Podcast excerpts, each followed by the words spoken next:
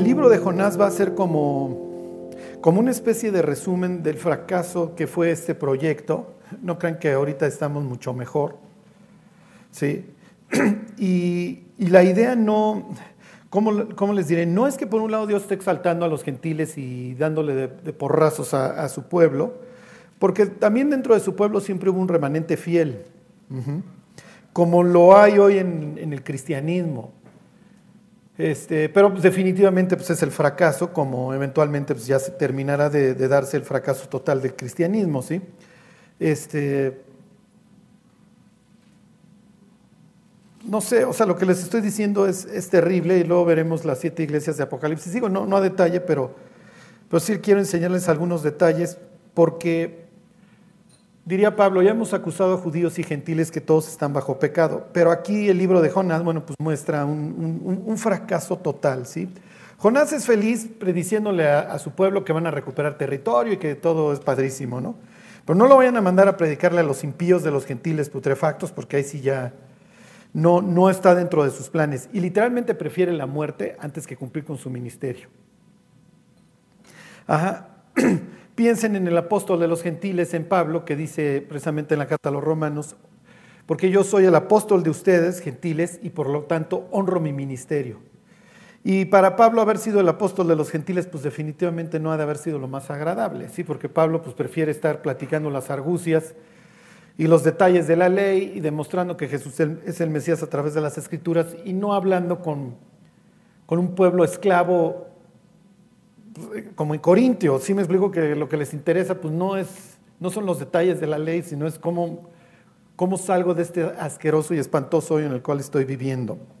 Bueno, este, entonces ahí en el 1.6 nos quedamos hace 15 días en donde el, piloto de la nave, el capitán le dice que se, que, se, levante, ¿se acuerdan? Porque estás dormido y la expresión también en, el original sería que está jetón, ¿ok? ¿Qué haces dormido? Este, ¿Por qué? Porque lo que está demostrando aquí eh, el libro de Jonás es que a Jonás le importa un comino el destino de los gentiles. Si se pudren en el infierno o no se pudren, pues me vale. Cuando los cristianos no vivimos para Cristo, y ahorita lo vamos a ver eh, el mensaje que le mandamos al gentil es de que nos importa un comino su alma, al fin que yo ya tengo un seguro de vida, yo me voy a ir al cielo. Eso en el mejor de los casos, ¿eh? porque hay personas que van engañadísimas creyendo que van a abrir los ojos en el cielo, y como les he dicho antes, abrirán los ojos y huele horrible el cielo, Señor, y está re oscuro, hasta que llegue un demonio y no estás en el cielo. O sea, ¿quién te dijo que te ibas a ir al cielo? Pues es que a mí me decían que si pues yo decía B y C, pues ya me iba yo al cielo y eso, ¿y alguna vez cambió tu vida? No. ¿Alguna vez tuviste convicción de, que tus faltas estaban mal? Mm, no. Este, ¿Dejaste de hacer las cosas que hacías? No. Bueno, pues entonces, ¿qué esperabas, no? Bueno, entonces se los vuelvo a leer, dice, versículo 6, y el patrón de la nave se le acercó y le dijo, ¿qué tienes, dormilón? Levántate y clama a tu Dios, quizá Él tendrá compasión de nosotros y no pereceremos. Y ese es el problema, que Jonás quiere la compasión de Dios para él, pero no la quiere para el resto. Y ese es precisamente el problema, diría Jonás. Por eso estoy dormido y por eso me, importa un comino. Y lo que va a seguir eh, aquí hacia adelante es, toda una tragedia lo que va pintando el autor. Ok, una tragedia donde más adelante va a meter, este, como les he dicho, la ironía. Ok, entonces, versículo 7. Y dijeron cada uno a su compañero, venid y echemos suertes para que sepamos por causa de quién nos ha venido este mal. Y echaron suertes y la suerte cayó sobre Jonás. ¿Qué está implicando el autor de Jonás? Ajá, que Jonás no les va a decir que es por su culpa. ¿Sí me explicó? O sea, se está incendiando el antro, el cristiano sabe, ay, es por mí, yo sabía que no tenía que venir. Pero bueno, muchachos, nos vamos a chicharrar. Ajá. Pero yo no les voy a decir que esto es por mi culpa. Entonces la echada de suertes es ridícula. ¿sí? ¿Por qué? Porque Jonás no tiene dentro de sus planes avisarles que todo el problema es por él. Porque como más adelante les va a decir, soy hebreo y temo al Señor, que eso es entre bastante paréntesis, Jonás, eso de que temes al Señor. Soy hebreo y temo al Señor del cielo que hizo los cielos y la tierra. O sea, y si Dios hizo los cielos y la tierra, yo tengo en mente el capítulo 107 del libro de Salmos que habla de que Dios hace levantar las olas y eso, pues yo sé que es por mi culpa, pero no les voy a decir. Entonces, cada segundo que pase, sé que estoy exponiendo su vida al infierno. ¿Sí me explico? En este caso, ahogarse. Sé que estoy exponiendo su vida a que ustedes acaben ahogados, pero no les voy a decir. Número uno, no les voy a decir. Número dos, no me voy a arrepentir. Y número tres, tampoco me voy a suicidar. Si ustedes quieren que esto se arregle, me tienen que echar ustedes al mar. Ok, versículo 8. Entonces le dijeron ellos, decláranos ahora por qué nos ha venido este mal. ¿Qué oficio tienes? Imagínense, ¿qué oficio? ¿A qué te dedicas? Soy portavoz de Dios. ¿Qué oficio tienes? ¿Y de dónde vienes? ¿Cuál es tu tierra y de qué pueblo eres? Es muy importante tu pueblo, porque de donde seas es tu Dios, ¿se acuerdan? Eres moabita, bueno, pues Quemos es tu Dios, eres este, cananita, bueno, entonces él y Baal son tus dioses, eres griego, entonces Apolo y Zeus son tus dioses. Entonces nos interesa qué Dios es el que nos está trayendo la tormenta. Entonces, ¿a qué te dedicas? No, pues soy profeta de Dios. Y luego les dice, aclara el pasaje que se los dice Jonás, que viene huyendo de la presencia de Dios y ellos le preguntan, ¿y qué hiciste? O sea, pero ¿por qué lo estás haciendo? ¿No estás viendo el peligro en el que nos estás metiendo? no solamente a nosotros, sino también a ti. ¿Ok? Versículo 10. Y aquellos hombres temieron sobremanera y le dijeron, ¿por qué has hecho esto? Porque ellos sabían que huía de la presencia de Jehová, pues él se los había declarado. Ok, vengo huyendo de Dios y ¿por qué haces eso? Nos vas a matar.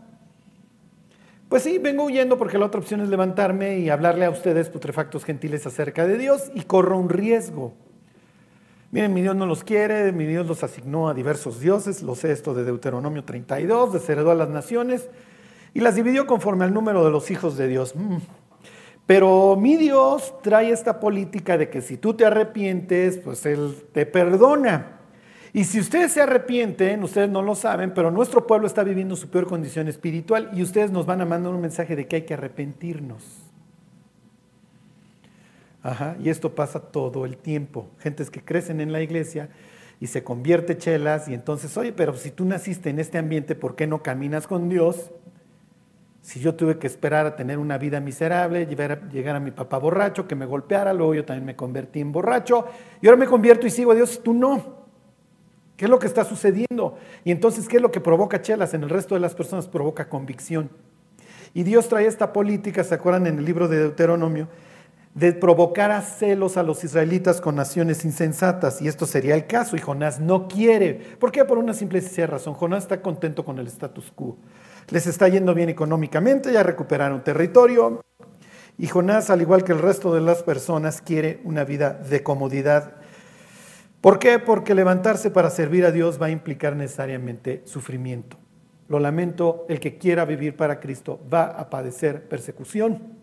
Y a nadie nos gusta que nos persigan, ni modo, pero es parte del show. Ok, le sigo leyendo, versículo 11. Y dijeron, ¿qué haremos contigo para que el mar se nos aquiete? Porque el mar se iba embraveciendo más y más. Él le respondió, echadme, tomadme y echadme al mar pues yo no me voy a echar. Sí pueden ver, la, o sea, la desfachatez de este infeliz. Primero no digo, ya estoy jetón, y si nos vamos a ahogar, pues nos ahogamos, se murieron muchachos. Si ustedes al infierno, yo al cielo, ni modo. Luego, oye, a ver, levántate y clama a tu Dios, quizá Él tendrá compasión de nosotros. Pues no clamo, pues si le clamo y le pido perdón en este instante y me arrepiento, pues también los perdono a ustedes, muchachos. Mm. Ok, entonces, bueno, Ok, disparejo, disparejo. Ok, saliste tú. Eh, ¿Qué está pasando? Bueno, pues vengo huyendo de la presencia de Dios. ¿Qué hacemos para que no nos, no nos muramos? Mire, número uno, me tendría yo que arrepentir y la libramos. No está en mis planes. Número dos, me tendría que echar al agua, pero no lo voy a hacer. Nos vamos a morir. Si quieren, entre todos, pues una, dos, tres. Ajá. Pero pues yo no me voy a echar, ¿eh? O sea, con la novedad de que nos vamos a ahogar todos. Y aquí viene el contraste un contraste espantoso, como muchos que va a tener la historia. Versículo, bueno, se lo sigo, eh, les vuelvo a leer. El 12 le respondió, tomadme y echadme al mar, y el mar se os aquietará. Porque yo sé que por mi causa ha venido este, esta gran tempestad sobre vosotros. ¿Qué es lo que hacen los marineros?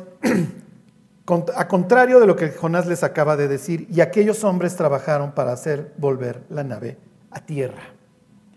¿Qué es lo que están intentando hacer?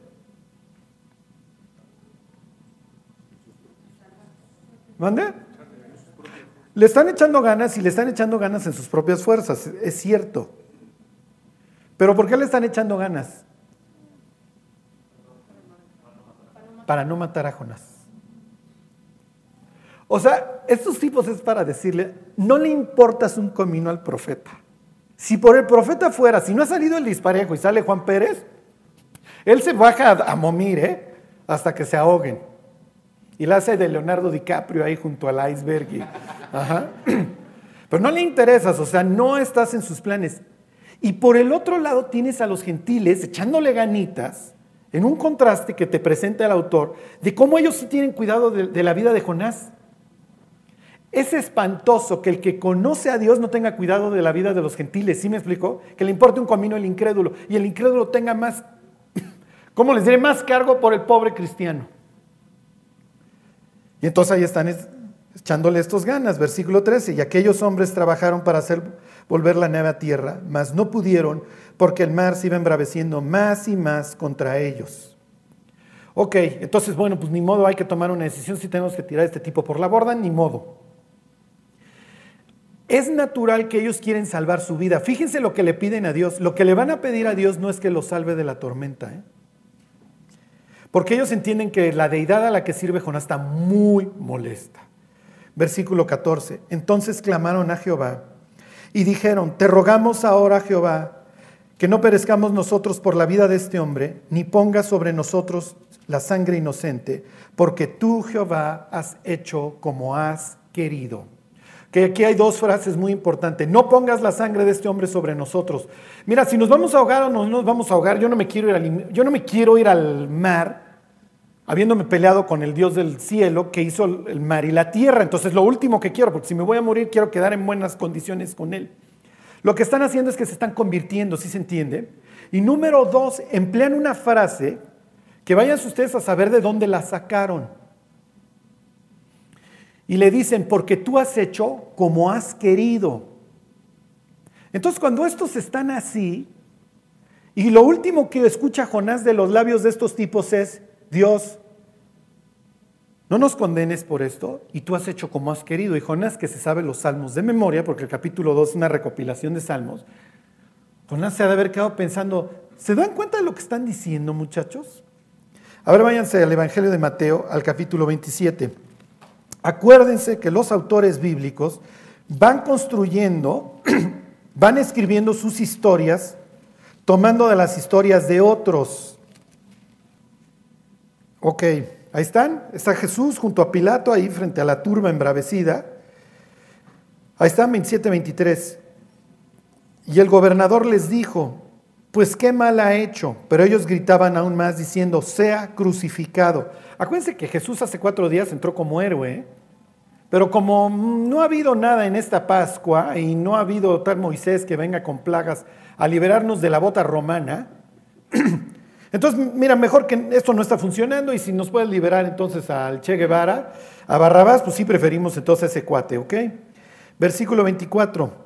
Viendo Pilato que nada adelantaba, sino que se hacía más alboroto, tomó agua y se lavó las manos delante del pueblo diciendo, inocente soy yo de la sangre de este justo, allá ustedes. No se está convirtiendo Pilato, pero Pilato está diciendo, miren, Yo no me voy a meter en broncas con Roma porque sé que me van a armar mitote. A Pilato ya le habían hecho alguna vez mitote y entonces dice, un segundo ya no me lo va a soportar Tiberio.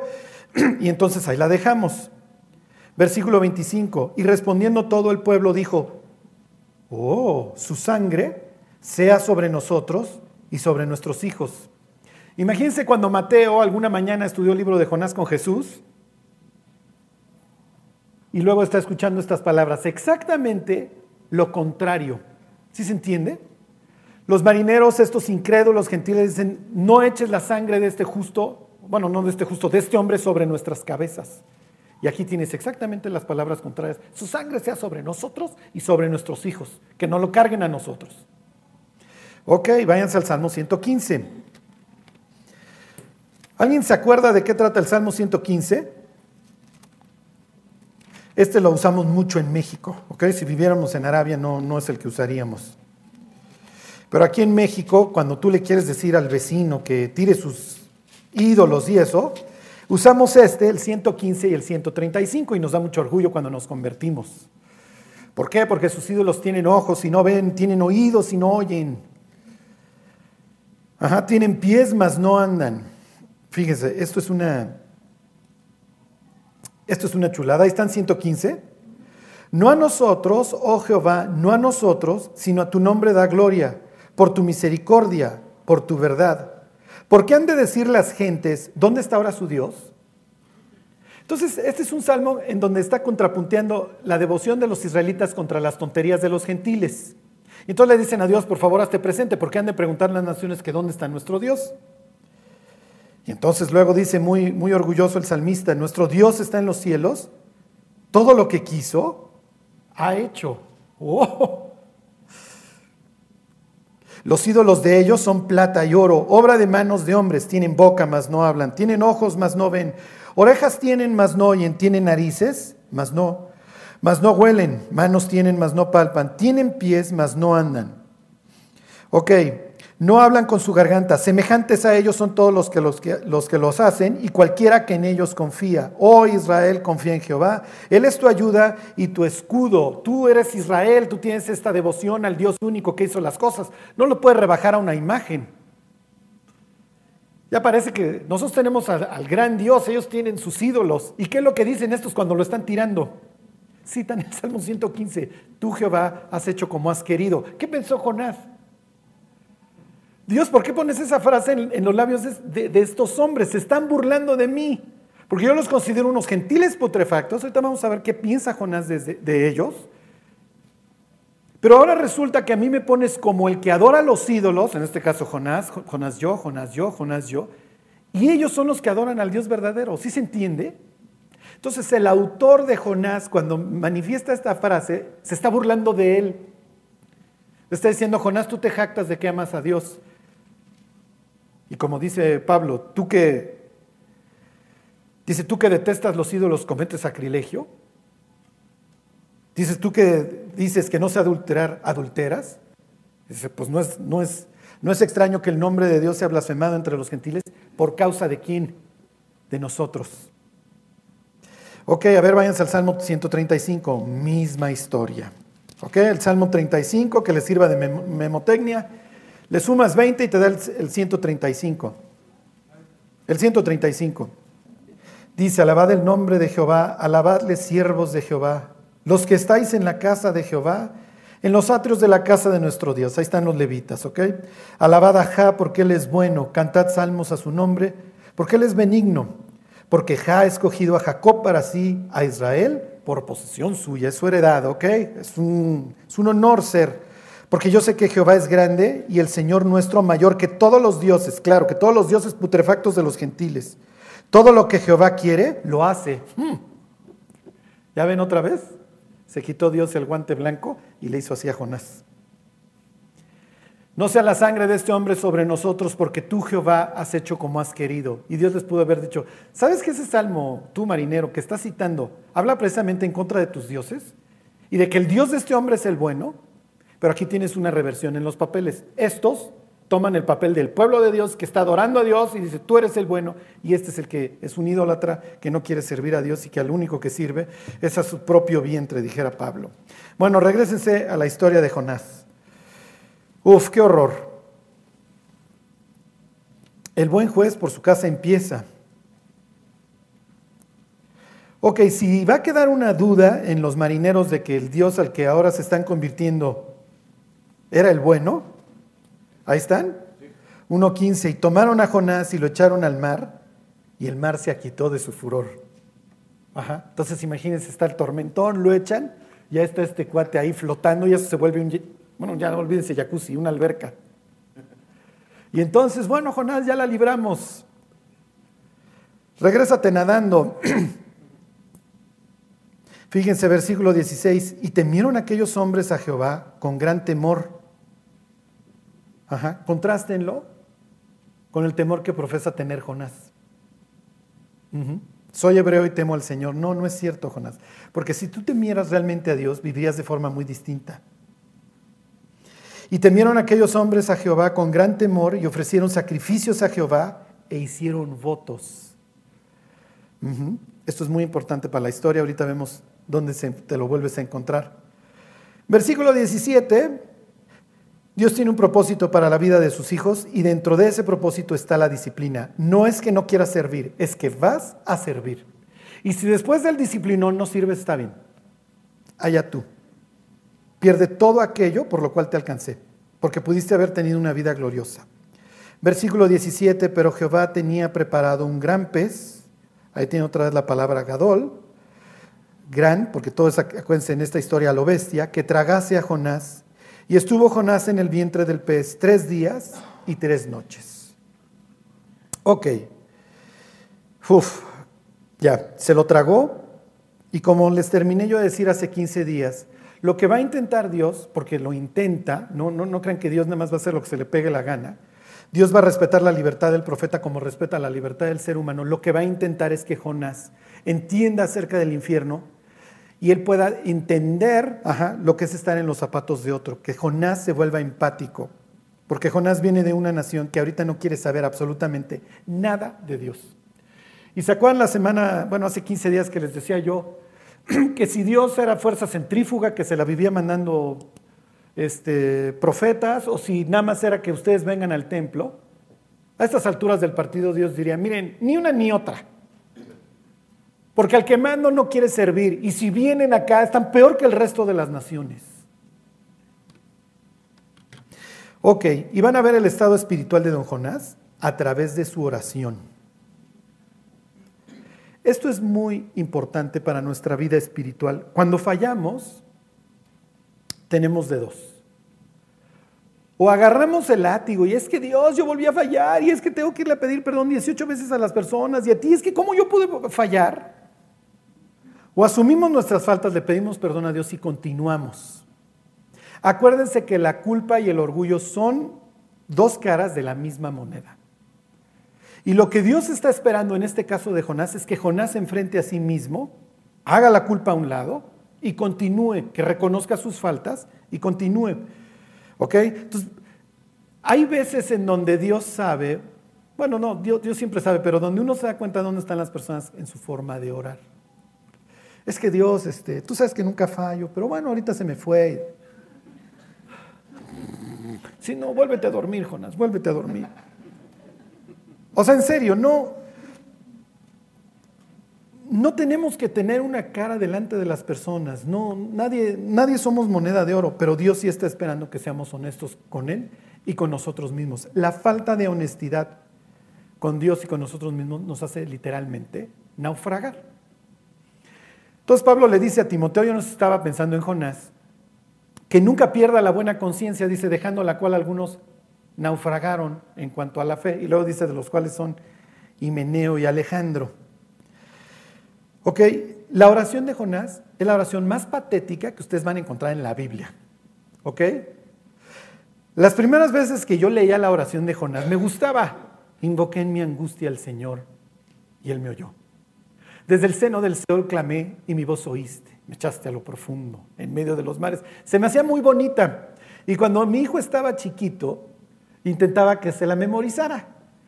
Entonces, a ver, invoqué en mi angustia al Señor y me decía mi hijo, y él me oyó. Desde el seno del Seol clamé y él me decía, y mi voz oíste. Qué bueno que ahorita se salieron con Mayolo porque diría, pues no que era bonita y me la enseñaste, papá. Es una oración patética, ahorita lo vamos viendo. Ok, versículo 2.1. Entonces oró Jonás al Señor su Dios desde el vientre del pez y dijo, cuando, cuando lees estas palabras, tú estás esperando que Jonás, que la, que la historia va a dar un vuelco, que el profeta se está arrepintiendo. Digo, a cualquiera afloja, o pensaríamos que a cualquiera afloja estar en el vientre de un animal. Ah, vayan ustedes a saber a cuántos metros bajo el nivel del mar. ¿Están de acuerdo? Apestoso, lleno de ácidos. Y pues para comer, pues vayas a los crustáceos, lo que traiga allá adentro, ¿no? Hay creyentes que te aguantan la cárcel, el hospital, el divorcio, todo. Son verdaderas barrenadoras de Pemex, en donde uno piensa, con esto vas a ver cómo, ya se vuelve con eso. Y Dios dice, no, le faltan como tres kilómetros, va, a llegar a los diamantes del centro del planeta y falta, y a ver si, y a ver si lo logramos. ok, fíjense los verbos. Fíjense los verbos, es una chulada, don Jonás. Invoqué en mi angustia al Señor y Él me oyó. Aquí vamos uno a uno, ¿ok? Dios oyó, pero ¿quién invocó?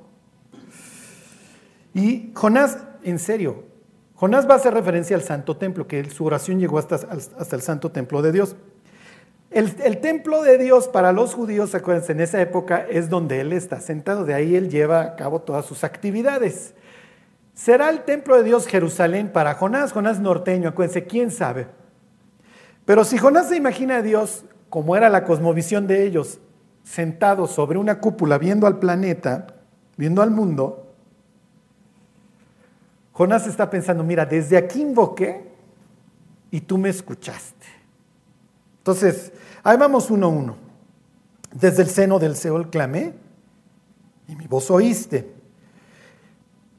Pero aquí tenemos mucho heroísmo de don Jonás, o sea, yo invoqué, yo clamé.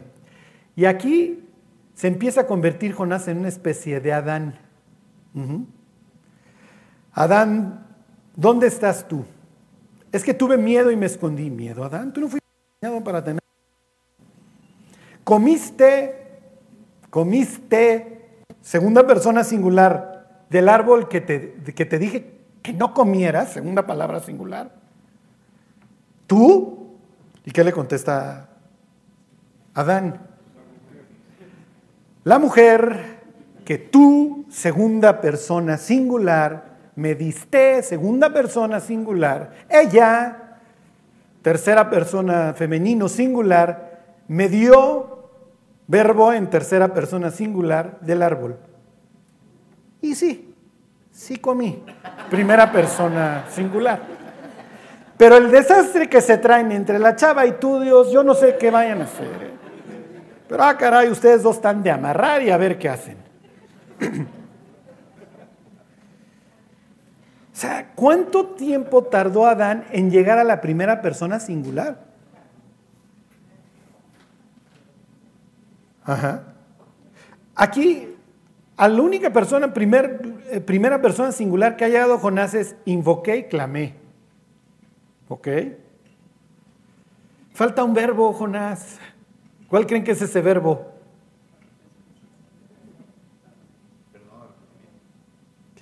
Fíjense, versículo 3, ahí está don Adán, me echaste, tú, Dios. ¿Ya ves el desastre que estás haciendo? Me echaste a lo profundo, en medio de los mares. Por favor, pongan música de fondo, la que más los enternezca detrás de la, oración de Jonás. Ah, o sea, porque Jonás está sufriendo muchísimo. Me echaste a lo profundo, en medio de los mares, y me rodeó la corriente. Todas tus ondas y tus olas pasaron sobre mí, pobre de mí. Entonces dije, desechado soy de delante de tus ojos. Ya, no chilles, en serio, Jonás. Mas aún veré tu santo templo. O sea, tengo fe, Señor. Las aguas me rodearon hasta el alma, rodeóme el abismo. El alga se enredó a mi cabeza. O sea, nada más faltó un camarón podrido comí, Señor, en la ausencia de todo manjar. O sea, Jonás, ya bájale. Ok, cuando ustedes pequen, agarren esta oración y digan, esta no es. Esta no es, ¿ok? Y puedes decir, oye Dios, me disciplinaste, sí, eh, acabé en el hospital, Señor, en la última cama del cuarto 434, Señor. No, no, no, no funciona. Fíjense, otra vez viene la, la primera persona singular. Descendí a los cimientos de los montes la tierra, oh, es que nadie me quiere. La tierra echó sus cerrojos sobre mí para siempre. Esta es la única ocasión en donde le va a conceder Jonás a Dios que Dios le hizo un paro. Mas tú sacaste mi vida de la sepultura, oh Jehová, Dios mío. Vamos en el versículo 6. Cuando mi alma desfallecía en mí, ya otra vez tuvo que tomar el control don Jonás, me acordé de Jehová. O sea, Piensen, Jonás dice que su oración llegó hasta su santo templo. ¿Qué está pensando Jonás cuando así su oración llegó al santo templo de Dios? ¿Qué está haciendo Dios en la mente de Jonás? Jonás está, perdón, Dios está haciendo esto cuando llega la oración. Esta es la foto de Jonás. Y se voltea con la corte celestial Dios y le dice, ¿qué crees? Ya se acordó de mí, Jonás. Y dices, Jonás, no es de que Dios, no es de que tú te acuerdes de Dios. Es al revés en la Biblia, Jonás. Ahora váyanse al Evangelio de Lucas, contrasten nuevamente la crucifixión, como la presentan estos autores, contra la, la rebeldía del profeta. Y les voy a decir lo peor, el profeta más exitoso en toda la escritura es Jonás. Ahí están 23:39.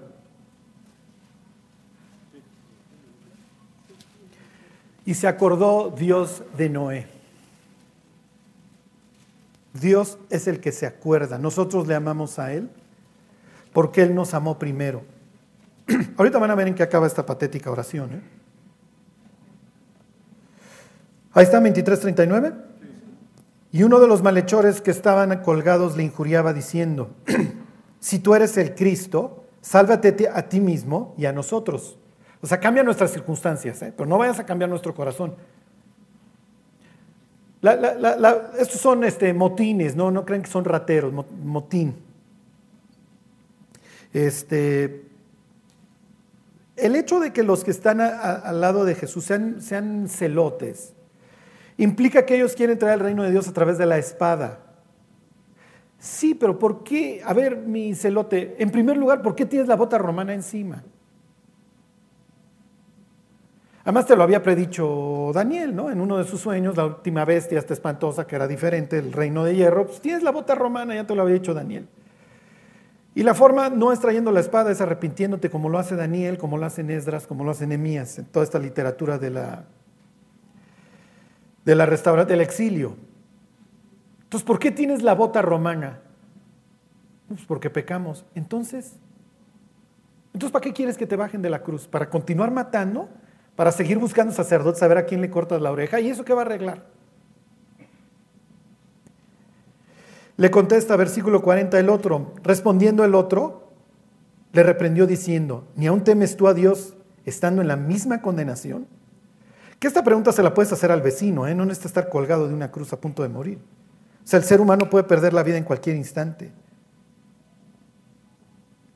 Nosotros a la verdad justamente padecemos porque recibimos lo que merecieron nuestros hechos, mas este ningún mal hizo. Y, dijo, y le dijo a Jesús, acuérdate de mí cuando vengas a tu reino. Cuando mi alma desfallecía en mí, casi casi le hice el favor al Señor y me acordé de él. No es así, Jonás. No es así, Jonás. Y en la oración de Jonás no hay, regresense, regresense, no hay un viso. No hay un viso de arrepentimiento ni de confesión. Nunca está la palabra confesaré mis transgresiones al Señor. No hay una confesión por su rebeldía, por su odio hacia los gentiles, por sus ganas de morirse. Jonás sabe que el suicidio no está dentro de los planes de Dios, porque él prefiere morirse. Jonás no está esperando que salga un pez a tragárselo, es échenme al mar ya. Prefiero morirme antes que ustedes se salven. Oye, Jonás, te, te, está salvando Dios de la muerte, de tu suicidio, te está dando la oportunidad de volver a empezar, de que cumplas tu ministerio. No me interesa. Y sí, sí, ya la estoy pasando mal aquí, voy a orar, está bien. Pero la oración está toda centrada en mí. Es que tú, Dios, me echaste, me rodeó la corriente, la tierra echó su cerrojo sobre mí, me rodeó la alga. O sea, mira todo lo que estás haciendo, ve el desastre que traes, Dios. Y bueno, ya, me acordé de ti, está bien.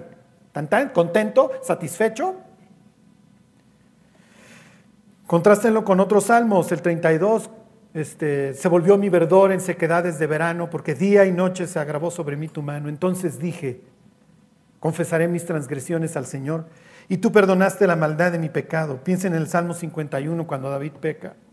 Ten piedad de mí, oh Dios, conforme a tu misericordia. Conforme a la multitud de tus piedades, borra mis rebeliones, lávame más y más de mi maldad. No me aguanto, Dios. Soy un asco, soy un asesino, soy un adúltero reedifica las ruinas de Jerusalén. Oye, David, no hay nada roto. No, sí, esto va a acabar muy mal. Y aquí acaba de empezar el show. Llama teorías. Joab ya me tiene en la bolsa. Mis hijos el día de mañana van a estar muriendo.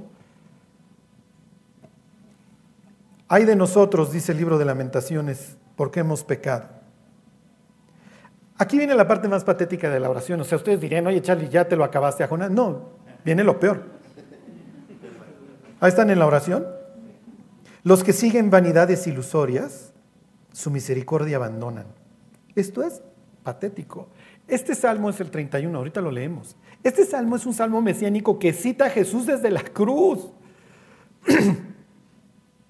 Se está quejando obviamente de, los que lo están persiguiendo para matarlo. ¿A quién se refiere Jonás con los que siguen vanidades ilusorias? ¿A quién se refiere? A los gentiles, a los putrefactos marineros que hicieron todo por salvarme la vida. Oye, Jonás, o sea, te intentaron salvar la vida, por poco los matas, era para que te hubieran matado dentro del barco y tan tan. Pero todavía te intentaron salvar la vida y tú desde tu oración, Dios, te doy gracias que no soy como esos putrefactos marineros. Y Dios diciendo, ojalá fueras como ellos. En el Salmo 31, bueno, ahí se los, eso léanlo en la noche. En el Salmo 31 el salmista se queja de que lo quieren matar. En este caso, Jonás es el que pone en peligro la vida de los demás. Entonces, Jonás, tu cita del Salmo 31 no viene al caso, al contrario. Lo único que estás demostrando es que estás lleno de orgullo y que quién sabe no sirve ni siquiera llevarte al fondo del mar y que efectivamente la tierra eche sus cerrojos sobre ti. Porque en la mente de Jonás descendió al Seol, descendió al caos. Ahí empieza la historia, ¿se acuerdan? En Génesis 1.2. Hay veces como les digo, en donde uno ve al cristiano decir, con esto ya toca fondo. Le tendría que viajar 15 días en, ballena. Miren, cuando fallamos, pues, fallé Dios, no lo voy a negar, perdóname, tu misericordia y la cruz son más grandes que mis pecados, y continúo. ¿Qué pasa cuando andamos? Es que yo hice, es que si la gente supiera lo que hice, y entonces, ¿estamos creyendo o no en el amor de Dios? Cuando nosotros andamos con la es que si tú supieras lo que yo hice, es que soy de lo peor. Lo que estás implicando es que tus faltas son más grandes que la cruz y por eso Dios no te puede perdonar, ¿no? Y es un mensaje muy feito el que le estás mandando a Dios, porque le estás diciendo que la sangre de su hijo no es el detergente más efectivo sobre, sobre las faltas. No es el mensaje que le quieres mandar. Pero Jonás sigue siendo, está lleno de orgullo. Ahorita vemos en qué acaba esta oración. Charlie, yo, yo ya me arrepentí, yo no hice una oración jonasiana, no, no, yo ya dije, Dios, Dios, la neta, sí, sí estoy mal, ya pequé, pero confío en tu gracia, cámbiame. Quiero hacerles aquí un paréntesis. ¿Por qué muchos cristianos que realmente tienen ganas de tener una vida distinta hoy están fracasando? Por una simple y sencilla razón, los cristianos hoy estamos muy solos. Los creyentes estamos enfrentando la vida, las pruebas, los ratos malos muy solos. Y no se puede. La santificación, este proceso por el cual Dios nos va mejorando, es un proceso colectivo. El único caso en donde una persona puede permanecer, no, no quiero decir aislada, este, sola, rifarse sola como creyente, es cuando tiene un llamado muy específico como es el ser misionero. Y sufren mucho, ¿eh? Sufre mucho porque no crece la iglesia, ya se me fue fulano, me engano ya, me armó mi tote, no va a crecer la iglesia, me van a regañar. ¿Qué pasa si me dejan de sostener? Pasan muchas cosas por el corazón y la mente de los misioneros. Muchas de ellas las sufren solos, no le pueden ir a decir a la esposa o a la oveja recién convertida que se los está llevando el tren y que traen una depre marca diablo. De ahí en fuera, miren, cuando yo me convertí, yo le preguntaba a mi pastor, ¿dónde vas a comer? Pues tengo una obra en Iztapalapa, pues te caigo. Casualmente voy a estar por allá. No, no iba a estar yo por allá. Pues yo necesito estar con alguien. Ok, les cierro el paréntesis y continuemos. Fíjense, este es, este es, este es. Les vuelvo a leer el 8. Los que siguen vanidades ilusorias su misericordia abandonan, como esos putrefactos marineros, ojalá ya se hayan muerto. Versículo 9. Mas yo, con voz de alabanza, te ofreceré sacrificio. Pagaré lo que prometí las salvaciones del Señor. Las salvaciones de Dios, bueno, pues te lo reconozco, es una cita del Salmo 3. Jonás, yo no quiero tus sacrificios, yo no quiero las vacas engordadas, no me interesan tus borregos, Me interesa que te vuelvas a Dios. Y más adelante, Jonás va a tener una cátedra de lo que es volverse hacia Dios. Versículo 10. Este es una chulada. y mandó Jehová al pez y vomitó a Jonás en tierra. Ok, la palabra vomitar en hebreo es que. Q-E-H. Existen 29 veces en la Biblia. Esta es la 29. Las otras 28, todas, todas son negativas. Nunca vas a encontrar la palabra que vómito en un sentido positivo. Los moradores de esta tierra pecaron así, y por eso la tierra, ¿se acuerdan? Los vomitó. No sea que sigas las tonterías, es bueno, sigas a sus dioses y la tierra os vomite. El Proverbios, cuando estés con un grande, pon cuchillo a tu garganta, no sea que comas y vomites lo que te comiste, una tras otra, tras otra. ¿Qué está implicando? ¿Por qué no dice que lo escupió? ¿Qué está implicando el pasaje? ¿Ya se dieron cuenta cómo usa la ironía, la historia? Jonás se avienta la oración más patética en todos los libros de la Biblia. ¿Y qué es lo que hace el pez? O sea, no había de otra. O sea, ni el pez lo aguantó. ¿Sí me explicó? Fue así de, o sea, saquen esta porquería dentro de mí. O sea, ya me enfermé. Con razón tengo náuseas.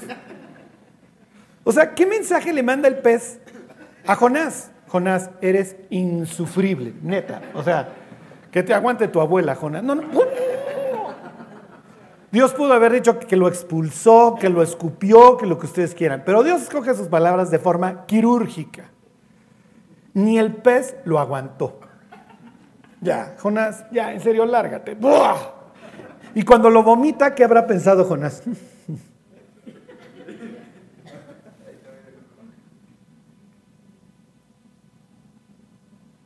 Bueno, termino en el versículo 1 y la primera palabra del 2.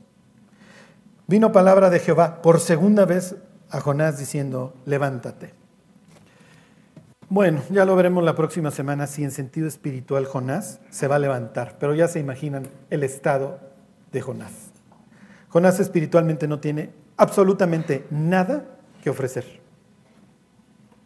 Jonás está dando una muestra, es un botón de lo que está viviendo el norte de Israel en aquel entonces. No hay nada, no hay absolutamente nada. Y el propósito de Dios efectivamente se va a cumplir. Y a través de una nación insensata, Dios va a provocar a celos, pero parece que va a ser demasiado tarde. Que no nos pase. ¿Por qué se llama Jonás? Miren, el Espíritu Santo se va a descender como paloma y ahí pues sería leer un poquito el Nuevo Testamento dentro del Antiguo. Pero para cuando Jonás es llamado la paloma, la paloma ya trajo alguna vez después del caos y de una inundación el olivo. Jonás se parece a dos personajes bíblicos en muchos aspectos, porque al igual que Jesús y Pablo, los dos experimentan, los tres experimentan el naufragio. Después de experimentar el naufragio van con los gentiles. Uno a encontrarse con Legión, el otro con Nerón y este con, con los ninivitas. En los tres casos totalmente hostiles. En el caso de Jesús y en el caso de Pablo, a ordenar el caos, en el caso de Jonás también. Pero en lo que difieren los tres sobrevivientes del naufragio es que dos de ellos lo hacen con gozo y encuentran placer en ver al Gadareno en su sano juicio. Encuentran placer en poder escribir, los de la casa de César te saludan. Este no va a encontrar ningún placer en, en servir y vivir para Dios. Que no nos pase. Y de que tendremos naufragios en la vida, los vamos a tener. bueno, pues vamos a orar y nos vamos. Dios, te queremos dar gracias por esta historia que, que tú pones delante de nosotros. Dios, ayúdanos a enfrentar nuestras faltas con humildad, Señor. Y saber que al corazón contrito y humillado tú no lo desprecias, Dios. Y que nuestras faltas, aunque negras, tú las conviertes en blancas como la nieve por la sangre de tu Hijo. Te pedimos, Dios, que nos lleves a vivir con una conciencia limpia delante de ti y a que te podamos servir, Dios, y alcanzar el propósito por el cual tú nos alcanzaste. Te lo pedimos por Jesús. Amén.